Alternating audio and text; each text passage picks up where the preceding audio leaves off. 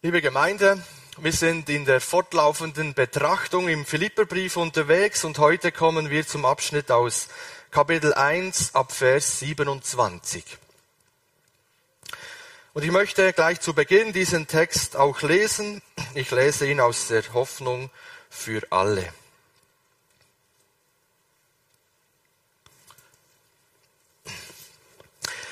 Vor allem ist es wichtig, dass ihr als ganze Gemeinde so lebt, wie es der rettenden Botschaft von Christus entspricht.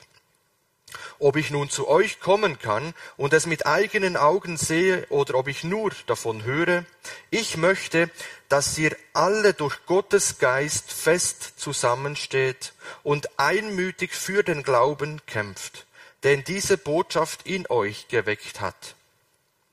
Lasst euch auf keinen Fall von euren Gegnern einschüchtern. Euer Mut wird ihnen zeigen, dass sie verloren sind, ihr aber von Gott gerettet werdet. Ihr habt nicht nur das Vorrecht, an Christus zu glauben, ihr dürft sogar mit ihm leiden. Damit kämpft ihr nun denselben Kampf wie ich, und wie dieser Kampf aussieht, habt ihr ja früher selbst mit angesehen, jetzt kann ich euch nur davon berichten.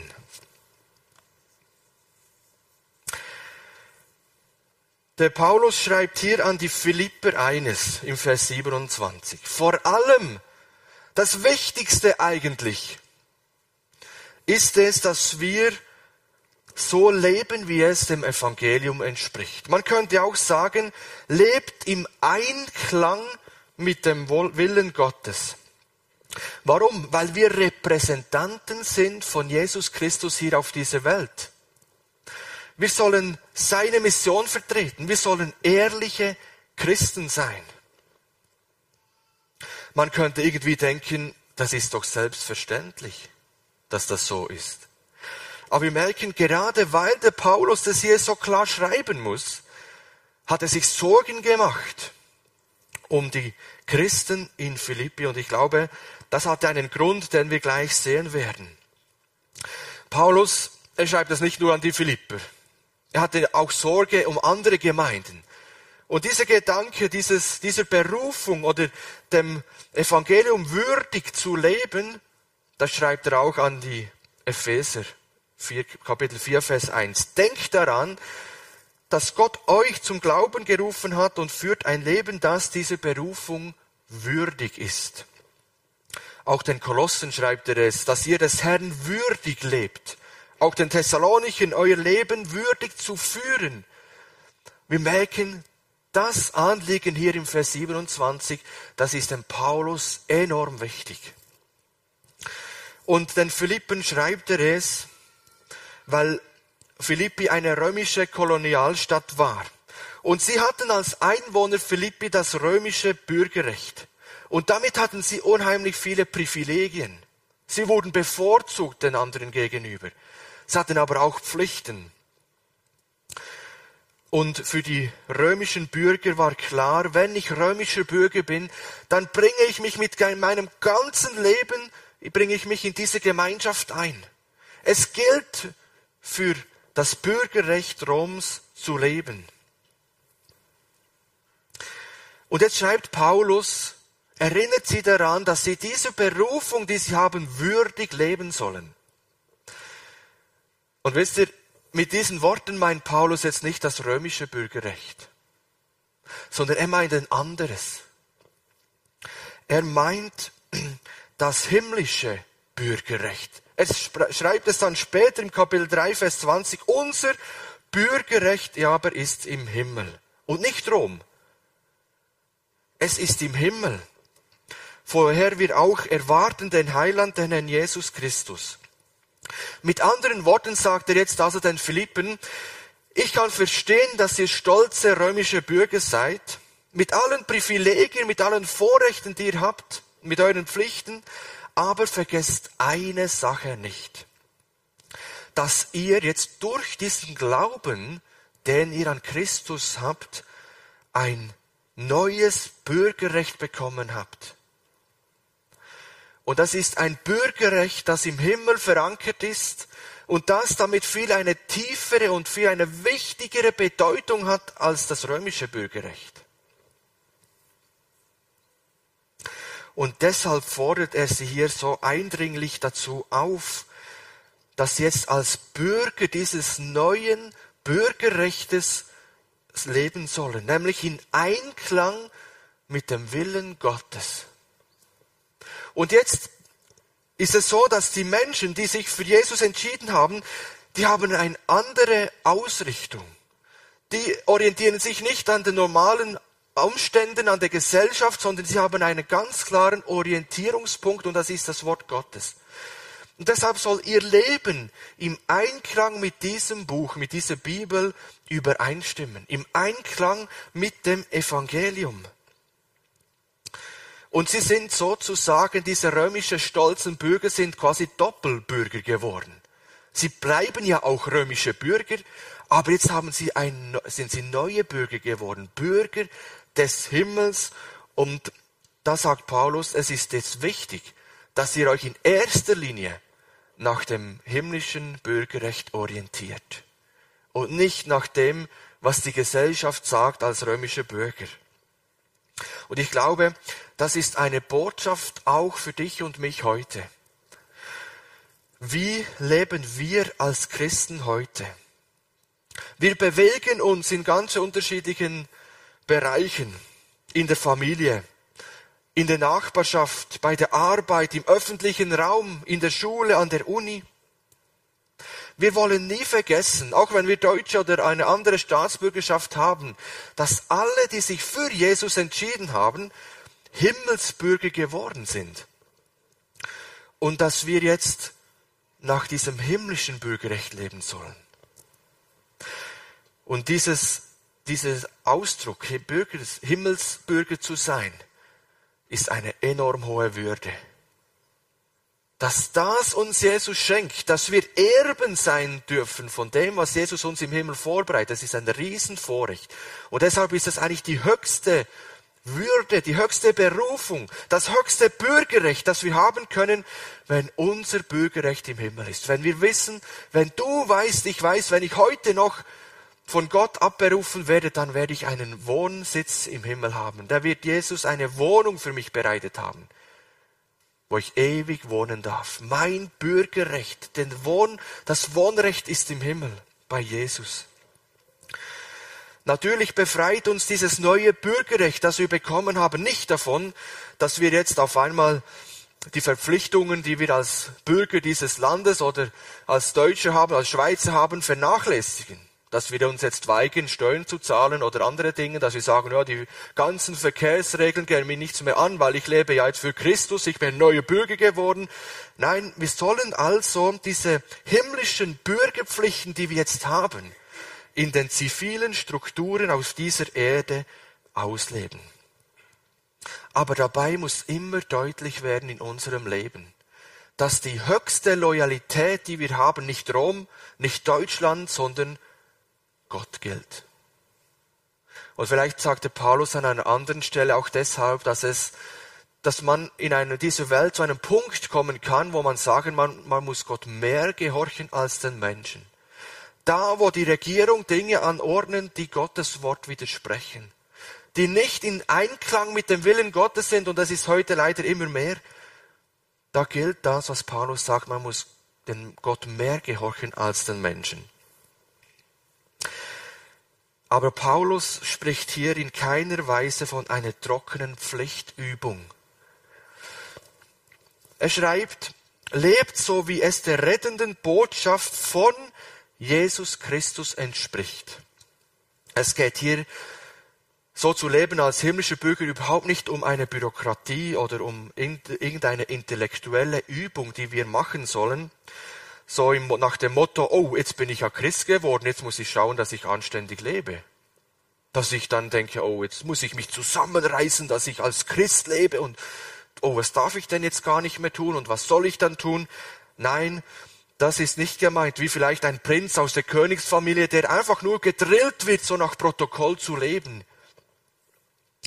Es ist kein Zwang, in dem wir stehen. Die Grundlage von diesem neuen Bürgerrecht ist die Person Jesus Christus. Das ist nicht einfach nur eine Theorie dahinter, das ist nicht einfach nur gedrucktes Wort und, wie ein Theoriebuch und sage, jetzt liest das durch, dann weißt du, wie du leben musst. Das würden wir nie schaffen. Das neue Bürgerrecht hat einen Namen. Jesus Christus. Es geht um den Jesus, der die Herrlichkeit verließ, weil er uns Menschen liebt. Der die, uns die Schlinge vom Hals gelöst hat, weil wir gekettet waren an die Sünde. Der am Kreuz für unsere Sünden starb. Der vollkommen bezahlte, der bereit war, den vollen Zorn Gottes auf sich zu nehmen und der den bitteren Kelch bis zum letzten Tropfen ausgetrunken hat. Es geht um den Jesus, der für uns in den Tod gegangen ist, der wieder auferstanden ist und aufgefahren ist in dem Himmel. Es ist der Jesus, der heute aus dem Himmel heraus regiert und der wiederkommen wird, um dich, wenn du an ihn glaubst, wiederzuholen, zu sich zu holen.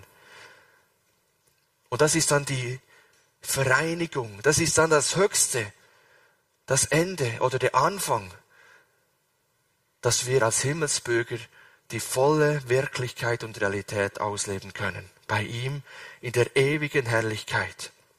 Und dieser Jesus, um der, der da hier dahinter steht, dieser Jesus ist einfach so herrlich. Es ist das Evangelium von Jesus Christus, von dem wir in der Bibel lesen. Es ist nicht eine elende Verpflichtung, die wir als Bürger haben, des Bürger des Himmels, sondern es ist eine Freude, für den zu leben, der alles für uns gab. Ja, er sagt, vor allem ist es wichtig, dass ihr als ganze Gemeinde so lebt, wie es der rettenden Botschaft von Christus entspricht. Und es ist schön, dass der Paulus noch eine zweite Frage gleich beantwortet und sagt ja, wann sollen wir denn so leben? Wann sollen wir denn so leben, dass es im Einklang mit dem Willen Gottes ist? Und er sagt ja, ob ich nun kommen kann zu euch, also ob ich anwesend bin, bei euch in der Gemeinde, wie ich heute hier bin, oder ob ich nur davon höre, das spielt keine Rolle. Also er sagt, immer soll dieser Lebenswandel ähm, und auch der Lebenswandel von uns heute so geprägt sein, dass, dass es egal ist, ob der Paulus oder ein geistlicher Leiter da ist oder nicht. Ob wir alleine zu Hause sind, abends spät eine Serie schauen oder eine Dokumentation, was auch immer, ob wir unter Christen sind, ob wir in der, Schu in der Uni sind und noch andere Christen da sind, ob wir weit und breit der einzige Christ sind, unser Verhalten soll immer das gleiche sein, soll immer von Christus geprägt sein. Also es soll keine Rolle spielen, ob ein geistlicher Leiter uns zuschaut oder nicht. Das ist dem Paulus ein großes Anliegen, dass man nicht nur am Sonntag im Gottesdienst sitzt und und dann würdig des Evangeliums lebt, sondern dass es immer sein soll. Und jetzt kommt natürlich die Frage, ja, Paulus, wie können wir das denn umsetzen? Wie können wir das machen? Und ich sehe aus unserem Text heraus vier Punkte. Noch im Vers 27 sagt er, dass ihr alle durch Gottes Geist fest zusammensteht. Jetzt gucken wir nochmal, ob wir das nochmal hinkriegen hier.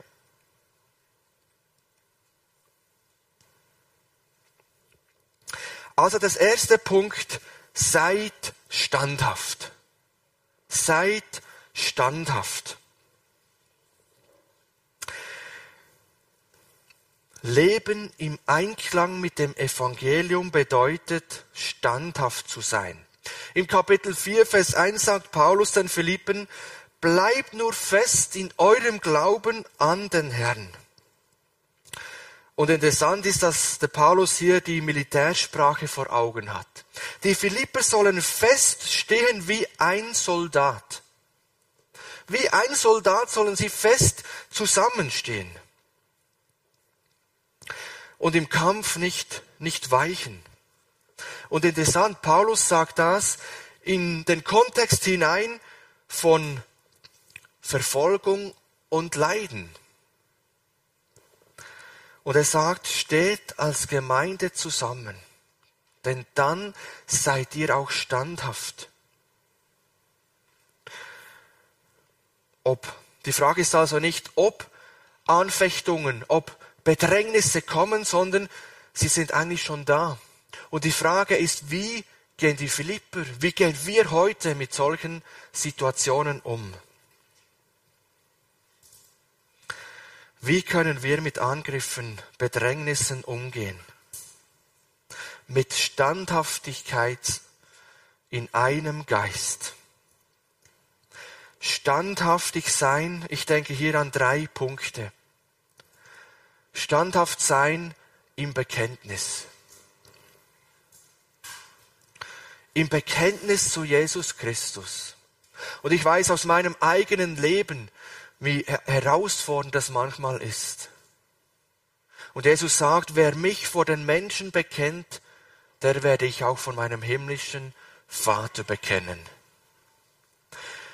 Und es braucht manchmal doch auch heute, wo wir ja nicht diese gleiche Versuchung erleben wie in anderen Ländern. Schon bei uns machen wir enorm viel Mut vor der Klasse, vor dem, vom Arbeitsplatz, vor anderen Kollegen, dazu zu stehen und zu sagen, ja, ich bin Christ, ich war am Sonntag in der, im Gottesdienst in der Kirche.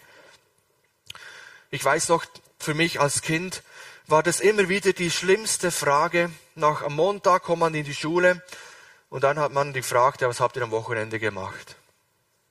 Und ich muss euch ehrlich sagen, ich habe mich oft geschämt und habe oft irgendwie ausgewichen und war dann froh, wenn man Samstag noch halbwegs was Gutes unternommen hat, wo man sagen konnte, ja, wir haben das und das gemacht, als jeden Montag zu sagen, wir waren in der Kirche, waren im Gottesdienst und man merkt dann, wie die anderen vielleicht ein bisschen lachen oder einem einfach aus, ja, belächeln oder so.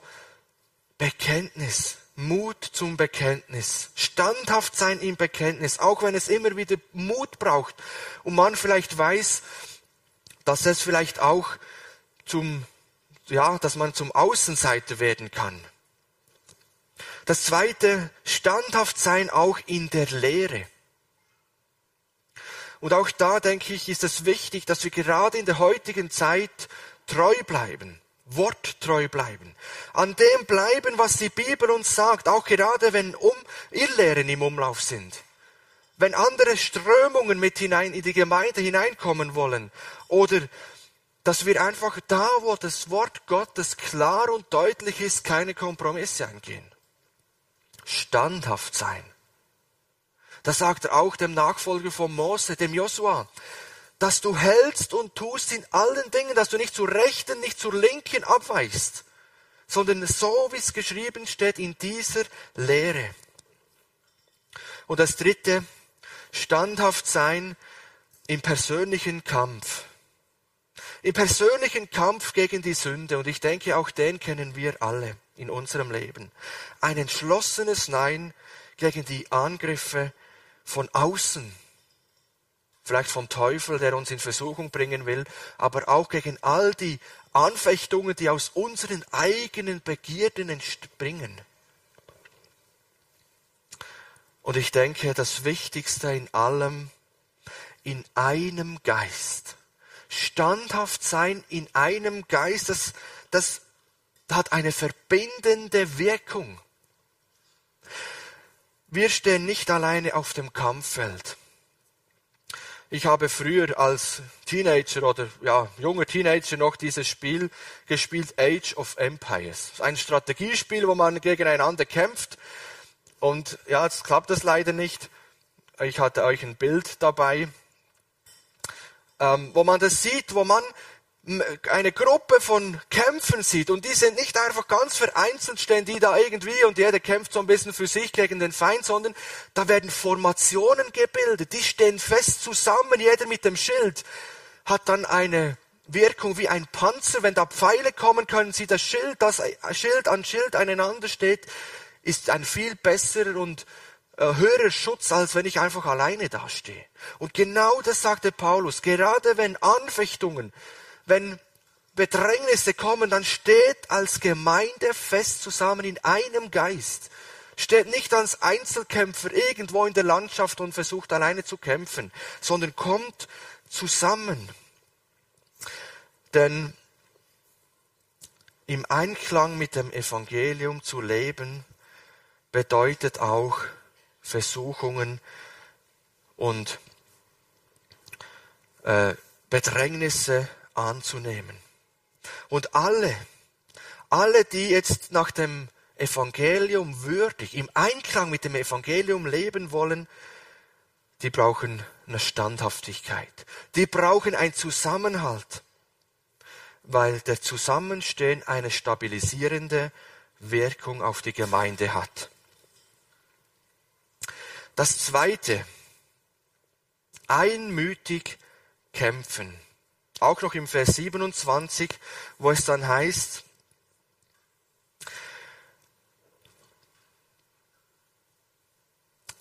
dass ihr durch Gottes Geist fest zusammensteht und einmütig für den Glauben kämpft.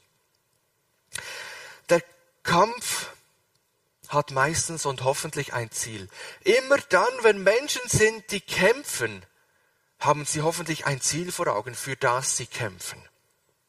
Und unser Kampf, den wir führen als Gemeinde, als Christen, ist nicht mit Waffen, sondern ist ein Kampf im Geist. Und er sagt, der Paulus, dass dieser Kampf ist, für das Evangelium zu kämpfen, für den Glauben des Evangeliums. Und ich habe mich heute die Frage gestellt, ist uns klar, für was wir als Gemeinde kämpfen? Und ich glaube, ich, also ich finde das heute enorm wichtig, dass wir uns bewusst sind, für was stehen wir Christen auf? Für was setzen wir unsere Energie ein? Für was kämpfen wir als Gemeinde? Kämpfen wir für eine politische Meinung? Oder vielleicht für eine medizinische Meinung? Oder kämpfen wir für den Glauben des Evangeliums? Die Gemeinde Gottes ist berufen, für den Glauben des Evangeliums zu kämpfen. Diese rettende Botschaft, nicht für eine Ideologie. Und der Paulus selber hat das vorgelebt. Er hat es gezeigt und gesagt, denn ich schäme mich des Evangeliums nicht. Ich kämpfe dafür. Denn es ist eine Kraft Gottes, die rettet alle, die daran glauben. Paulus sagt ganz klar, ich kämpfe für das Evangelium. Und das ist unser Auftrag heute als Gemeinde. Wir, wenn wir kämpfen und aufstehen, dann wollen wir für das Evangelium kämpfen und nicht für eine Ideologie, nicht für etwas anderes. Wir gehen heute hinaus in die Welt und auch wir schämen uns des Evangeliums nicht, weil es eine Kraft ist, noch heute. Die Menschen rettet, die dann daran glauben. Denn das ist genau die Botschaft, die heute die Menschen brauchen, und zwar alle. Die Armen wie die Reichen.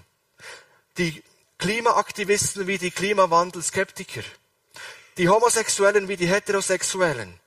Die Geimpften wie die Ungeimpften und die Deutschen, wie alle anderen Menschen auf dieser Welt, alle brauchen diese eine Botschaft vom Evangelium. Und die Gemeinde hat diesen Auftrag, für das Evangelium zu kämpfen.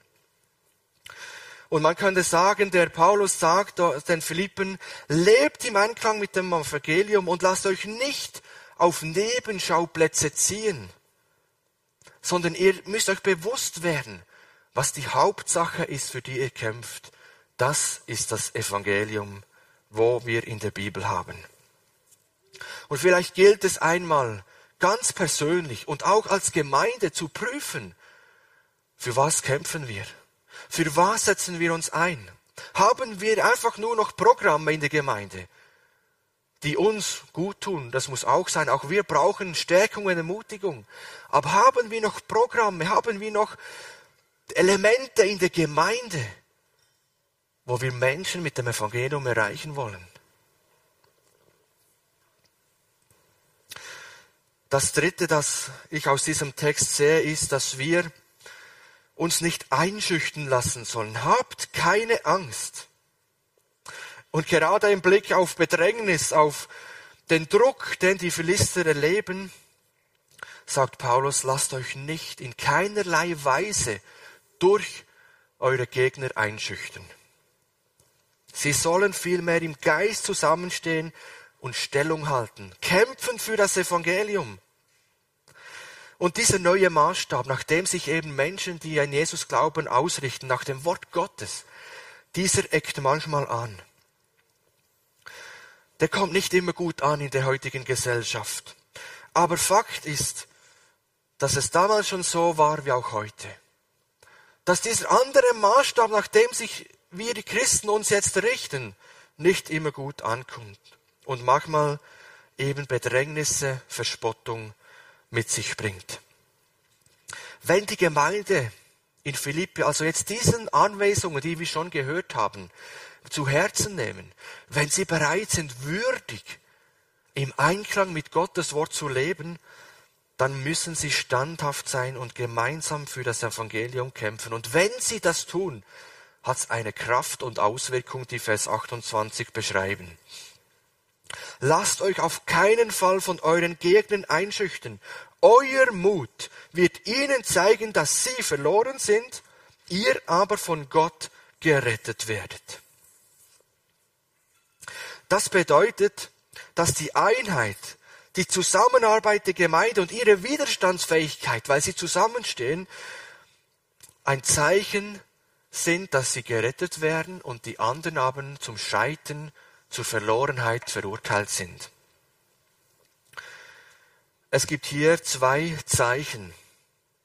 Einerseits das Zeichen der Rettung. Und ich möchte das symbolisch darstellen mit dem Daumen hoch. Und das verheißt Gott allen, die an ihn glauben. Daumen hoch. Die Rettung, ihr seid Himmelsbürger. Ihr werdet einmal bei Gott sein. Das ist das eine Zeichen. Und das andere, was wir im Text auch sehen, dass die anderen, die sie verfolgen, die ihren Leid zufügen, auch ein Zeichen haben. Daumen runter. Dass über ihnen ein Urteil gesprochen wird, dass sie am Ende nicht die Sieger sind. Wie bei diesen Gladiatoren, wo zwei gegeneinander kämpfen und da geht es tatsächlich um Leben und Tod. Und wenn dann der eine da halbtot am Boden liegt und dann er den Speer nimmt und bevor er ihm den letzten Todesstoß gibt, schaut er hoch zum Cäsar oder zum Leiter und der macht Daumen hoch oder Daumen runter. Wenn er Daumen hoch macht, dann darf dieser am Leben bleiben. Und wenn er Daumen nach unten macht, dann darf er ihm den letzten Stoß geben. Und den Philippen will er sagen, schaut mal, liebe Philipper. Vielleicht kommt ihr euch gerade so vor, dass ihr halbtot am Boden liegt und dass das eine da ist, der euch wieder den letzten Stoß geben will, weil ihr so verfolgt werden, in Bedrängnissen lebt. Aber jetzt sagt er, schaut nicht auf die Realität gerade jetzt, sondern schaut auf die geistliche Realität dahinter. Und die sieht ein bisschen anders aus.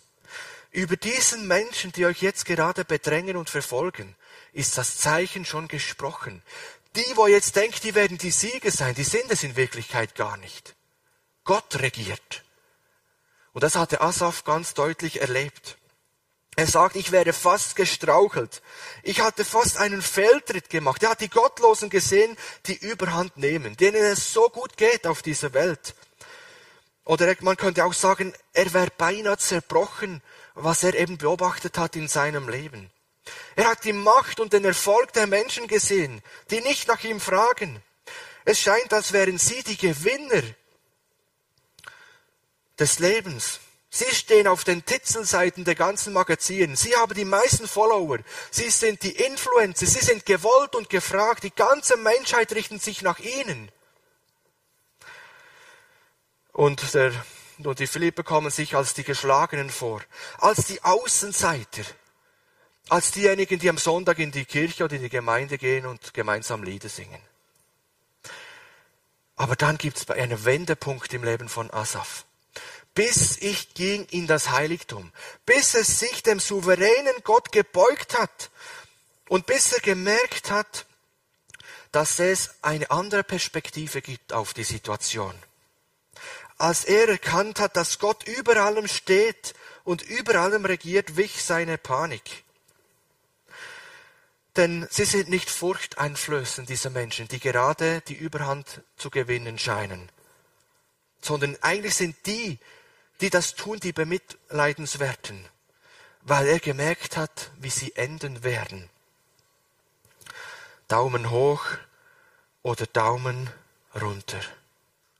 weil über dem Leben aller Menschen das Urteil schon gesprochen wird, weil der Asaf am Ende seines Psalms sagen kann, denn du nimmst mich am Ende mit Ehren an. Daumen hoch. Ich weiß, Gott nimmt mich am Ende an. Ob ich durch Bedrängnis den Märtyrertod erleide oder ob ich ruhig und still einschlafen kann, Gott nimmt mich am Ende an, weil ich ein Himmelsbürger bin. Und die anderen, da steht auch das Urteil der Verlorenheit, des Scheitens, weil sie sich nicht für Jesus Christus entschieden haben. Und deshalb darf uns das Ermutigung sein. Ist Gott für uns? Wer kann dann gegen uns sein? Weil Gott uns zur Seite steht, weil Gott im Himmel regiert. Und wenn du heute da sitzt und gerade Mühe damit hast, weil du in der Schule oder im Arbeitsplatz und der Nachbarschaft Bedrängnis erlebst, Spott erntest, darfst du wissen, über deinem Leben steht der Daumen nach oben. Wenn du an Jesus glaubst, wenn du ein Himmelsbürger bist, und du darfst wissen, Gott ist für dich. Die Menschen können gegen uns sein. Und Jesus hat auch einmal gesagt, fürchtet euch nicht vor den Menschen, die euch das Leben nehmen, sondern vor dem, der über die Ewigkeit entscheiden kann. Das ist wichtig und das ist Gott selber. Ich komme zum letzten Punkt. Gottes Geschenk annehmen. Also wir haben bereits gesehen, würdig des Evangeliums zu leben bedeutet standhaft zu sein, für das Evangelium zusammenstehen, gemeinsam kämpfen, keine Furcht zu haben und Gottes Geschenk nun anzunehmen. Und unser Text spricht von zwei Geschenken. Das eine Geschenk ist das Geschenk des Glaubens. Und das haben wir in keinerlei Weise verdient. Und dieses Geschenk des Glaubens, das Gott uns gibt, das wirkt in uns ein verändertes Herz. Eine Ausrichtung auf Gott und zur Folge hat es, dass wir eben durch den Glauben gewirkt jetzt anfangen, ein Leben zu leben, das im Einklang mit Gottes Herzschlag steht. Und ich glaube, das ist enorm wichtig zu verstehen, weil sonst kommen wir ganz schnell in diese Pflichtübung, wo ich vorher angesprochen habe. Dass man denkt, hoppla, jetzt bin ich ja Christ, jetzt muss ich mich so, so und so verhalten. Nein, es ist der Glaube, der uns geschenkt wird, der jetzt in uns wirkt, natürlich gewirkt durch den Heiligen Geist, dass wir anfangen, ein Leben zu leben, das dieser Berufung entspricht. Denn Gott hat ja nicht gewartet, bis wir Menschen so einen gewissen geistlichen Stand erlebt, erreicht haben und dann sagt, oh, der Dave, der ist ja ganz schön gewachsen geistlich, jetzt gebe ich ihm den Glauben. So, jetzt hat es verdient. Nein, wir bekommen den Glauben, wo wir ja nur, nur noch Böses, nur, nur Dummheiten gemacht haben. Und erst dann fangen wir an, in diesem Prozess zu wachsen. Im Epheser 2 steht, denn aus Gnaden seid ihr gerettet und das nicht aus euch, Gottes Geschenk ist es. Der Glaube an Jesus ist ein Geschenk und dieses Geschenk nehmen wir wirklich gerne an. Aber hier ist noch ein anderes Geschenk, von einem anderen Geschenk die Rede. Und das heißt hier, ihr habt nicht nur das Vorrecht an Christus zu glauben, der Glaube ist eben das Vorrecht, das Geschenk, sondern Ihr dürft sogar für ihn leiden. Also das zweite Geschenk ist ein Geschenk, dass wir für Christi und Christi willen leiden dürfen. Und jetzt muss ich schon sagen, wie bitte? Also das Geschenk des Glaubens, das, das ist doch schon was Schönes. Das nehmen wir an. Und jetzt kommt ein zweites Geschenk hinterher. Du hast das Vorrecht, das Geschenk für Christi willen zu leiden. Und jetzt würde mir doch am liebsten sagen, die Annahme verweigern, das kannst du zurück an den Absender schicken. Aber, oder sagen, das habe ich doch gar nicht bestellt. Warum wird das jetzt an mich geliefert? Warum bekomme ich das Geschenk? Das will ich doch gar nicht. Und schnell kann die Frage hochkommen, ja, wie ist das zu verstehen? Steht, steht das irgendwo in den AGBs des, des, der Christ, des christlichen Glaubens? Haben wir da etwas übersehen? In den allgemeinen nicht Geschäft, sondern Glaubensbedingungen. Leiden als ein Geschenk Gottes annehmen. Und ich muss ehrlich sagen, das ist schon ein erstaunlicher Satz. Denn viele aus der Bibel streichen möchten. Der passt nicht zu dem Gottesbild, das wir haben. Gott, wenn Gott ein Gott der Liebe ist, wie, wie kann man das jetzt hier zusammenbringen? Ich habe das Vorrecht, das Geschenk mit Christus zu leiden. Doch das Geschenk für Christus zu leiden, das steht hier. Das steht in der Bibel. Also in meiner steht es. Könnt man nachlesen, wie es bei euch steht. Und deshalb wollen wir es einfach nicht wegstreichen und wegreden, sondern darüber reden. Aber ich habe den Eindruck, ich bin völlig der falsche Mann dazu. Weil ich den Eindruck habe, dass Gott mich persönlich bis heute vor enorm vielem Leid um Christi willen bewahrt hat. Aber wisst ihr, ich bin froh, dass nicht ich über das Thema reden muss, sondern dass Gott den Paulus benutzt, um über dieses vielleicht doch schwierige Thema zu reden. Und im 2. Korinther 11, da beschreibt er eine ganze Liste von, von Dingen, die er erlebt hat, um Christi willen, die er ertragen hat. Er sagt, er Schläge, Geißelhiebe, Schiffbruch, Hunger und Durst, Gefahr durch Räuber, er wurde schon einmal gesteinigt und so weiter. Er zählt alles auf eine ganze Liste voll, was er um Christi willen ertragen hat.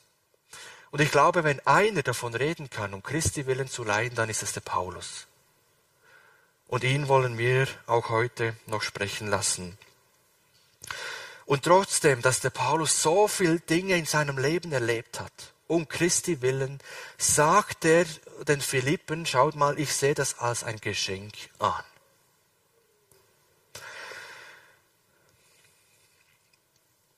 Und ich glaube, es ist vielleicht eine Antwort, eine erste Antwort, dass er, der Paulus, in seinem früheren Leben als Saulus die Gemeinde verfolgte. Er war der, der keine Freude an den Christen hatten. Er war der, der sie abführte, der Familien zerrissen hat, der sie ins Gefängnis geworfen hat, der sie eingesperrt hat, der, der ihnen Leid zugefügt hat, der bei der Steinigung vom Stephanus dabei war und sich gefreut hat und sich dann aufmachte nach Damaskus, um auch dort die Christen einzusperren und ihnen Leid zuzufügen. Und dann geschah dieses Ereignis in seinem Leben unterwegs nach Damaskus. Bekam er das Geschenk des Glaubens. Er war, es war nicht sein Wille. Er ist nicht einfach von sich aus auf den Boden gelegen und hat gesagt, Herr, jetzt rede doch mal zu mir. Sondern Gott hat ihn dort auf den Boden geworfen und ihm gezeigt, wer er ist und sagt ihm, Saulus, warum verfolgst du mich? Und dort hat er gemerkt, wer er eigentlich verfolgt. Und dort bekam er die, das Geschenk des Glaubens. Wisst ihr, was der Paulus an dieser Stelle eigentlich verdient hätte, war der sofortige Tod. Er hat so viel Menschenleben auf dem Gewissen, die an Jesus geglaubt haben. Und eigentlich wäre es nur gerecht, wenn er jetzt auch sterben würde. Und jetzt merkt er, jetzt bekomme ich dieses Vorrecht, dass ich weiterleben darf, dass ich sogar die Seite wechseln darf, dass ich jetzt an ihn glauben kann, der ich vorher verfolgt habe.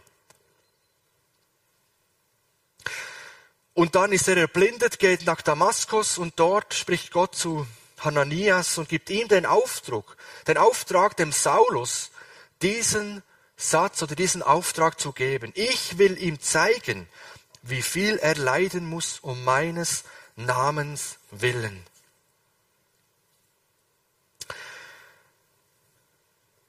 Und das hat den Paulus so enorm angesprochen. Er hat nicht nur das Geschenk des Glaubens bekommen, sondern er bekommt, er wird jetzt in Gottes Augen würdig erachtet, dass er für diesen Glauben, den er jetzt hat, an Jesus Christus auch leiden darf. Das war für ihn einfach ein Geschenk. Das des Glaubens, aber auch das andere war ein Geschenk, dass er für diesen Christus jetzt leiden darf dass er sich so einsetzen darf für diesen Christus, den er vorher so verfolgt hat. Und das ist ihm einfach so aufgegangen, dass er vielleicht gerade das auch an diesem Brief hier verarbeitet und auch den Philippen zeigt. Und der Paulus sagt es den Philippen und er sagt das heute dir und mir. Wir dürfen für Christus leiden. Das ist ein Geschenk. Der Druck der Spötter zum Beispiel, das Ausgelacht werden, das Nachteile erdulden. Aber er sagt auch, vergesst nicht, dass Gott die Kontrolle über allem hat. auch über denen, die euch verfolgen. Und was uns vielleicht doch schwer verständlich ist, dass Leiden um Christi willen kein Systemfehler ist im christlichen Glauben, sondern dass es Gottes Plan ist. Denn Paulus lässt er ausrichten, ich will ihm zeigen, wie viel er um meinetwillen leiden soll. Also das war ganz klar Gottes Willen für den Paulus. Das war Gottes Wille, dass er leiden muss. Um Christi willen. Und ich denke, vielen von uns geht es nicht so wie an Paulus in dem starken Ausmaß. Aber vielen Glaubensgeschwistern heute geht es genauso wie dem Paulus, wie viel sie erleiden. Und auch wir können doch Dinge auch erleiden. Und so wie aus dem Verfolger Saulus ein verfolgter Paulus geworden ist, weil er angefangen hat, würdig im Einklang mit Gottes Willen zu leben, kann es auch sein, dass es dich und mich in einer Art und Weise trifft, dass wir um Christi willen Nachteile erleiden. Und dann dürfen wir aufsehen zu Jesus und ihm alles hinlegen und sagen, Herr, ich will auch dieses Geschenk, wenn auch unter Tränen, annehmen und sagen, Herr, danke, dass ich dieses Vorrecht habe, für dich zu leiden, weil ich an dich glaube, weil ich ein Himmelsbürger bin, weil ich weiß, dass am Ende meines Lebens der Daumen oben steht, weil du mich mit Ehren annimmst. Wenn ich standhaft bleibe, und auch da ist es wichtig, dass wir als Gemeinde zusammenstehen und für Menschen beten, die, die es schwer haben, am Arbeitsplatz, in der Schule, aber auch Menschen in anderen Ländern. Der Paulus sagt es, ja, wir werden Christ, als Christen Bedrängnisse leiden. Er sagt im 2. Timotheus 3,12, tatsächlich muss jeder, der zu Christus gehört und so leben will, wie es Gott gefällt, mit Verfolgung rechnen. Und auch Jesus hat es gesagt, sie haben mich verfolgt, sie werden euch verfolgen, wenn ihr meine Nachfolger seid. Jesus hat auch gesagt, wer mir nachfolgen will, der nehme, denn der verleugne sich selbst und nehme sein Kreuz auf sich und folge mir nach. Und wer sein Leben erhalten will, der wird verlieren. Aber wer sein Leben verliert um meinetwillen, um Jesu willen, der wird es erhalten, der wird es bekommen. Also der Paulus sagt den Philippen, wundert euch nicht, wenn ihr aufgrund eures Bekenntnisses an Jesus Christus in, Bedrängnis geratet. Es ist Gottes Plan. Aber wir brauchen uns nicht zu fürchten, und wir wollen nie vergessen, dass wir keine Angst haben müssen, weil Gott über allem steht und regiert. Also wir haben heute gemerkt, wer im Einklang mit dem Willen Gottes, mit dem Evangelium lebt, der kann früher oder später in größere oder kleinere Bedrängnis hineinkommen. Aber wir dürfen getröstet sein, weil unser Herr lebt. Und weil Leiden nie ein Systemfehler ist, weil Leiden nie etwas ist, wo Gott die Kontrolle darüber verliert, sondern im Gegenteil, weil es in seinem Plan ist, weil er es kontrolliert und weiß, wie viel er jedem Menschen, jedem Christen, der an ihn glaubt, auferlegen kann. Und das heißt, es wird so, unsere Versuchung wird so ein Ende nehmen, dass wir es ertragen können. Natürlich mit seiner Hilfe, mit seinem Beistand und das darf uns trösten und ermutigen, dass Gott über allem steht. Amen. Wir wollen miteinander beten. Herr Jesus, ich danke dir ganz herzlich für diesen Abschnitt im Philipperbrief. Du hast den Paulus benutzt, um den Philippen und auch uns heute so vieles klar und deutlich zu machen. Und einfach diese Gedanke und diese Realität, dass wir als gläubige Menschen, Glaubende an dich, einfach ein neues Bürgerrecht bekommen, das im Himmel verankert ist. Und du hilfst uns dabei, im Einklang mit dem Evangelium, mit deinem Willen, mit deinem Herzschlag zu leben. Und das bedeutet, dass es uns, ja, dass wir in dieser Welt nicht nur gut ankommen, sondern dass wir hinterfragt werden, belächelt werden, ausgegrenzt werden, und einfach Nachteile erleiden müssen. Und dann hilf uns, dass wir als Gemeinde zusammenstehen, dass wir einmütig sind, dass wir standhaft sein können, dass wir miteinander kämpfen für das Evangelium, dass wir uns nicht schämen. Und hilf uns auch, dass wir den Blick zu dir emporheben können, dass wir dich sehen, der du uns beistehst, dass wir uns nicht zu fürchten brauchen. Und lass uns immer wieder auf das Ende sehen, dass du uns am Ende mit Ehren annimmst. Dass das Positive am Ende auf uns wartet, dass wir in die ewige und herrliche Gemeinschaft mit dir kommen können. Und gib uns Kraft und Mut, solange wir hier sind, für den Glauben an dich einzustehen, dass auch Menschen zum Glauben kommen, am heutigen Tag, in der heutigen Zeit, Menschen aus unserem Umfeld, dass sie dich erleben und auch Bürger des neuen, der neuen Welt, des Himmels werden können.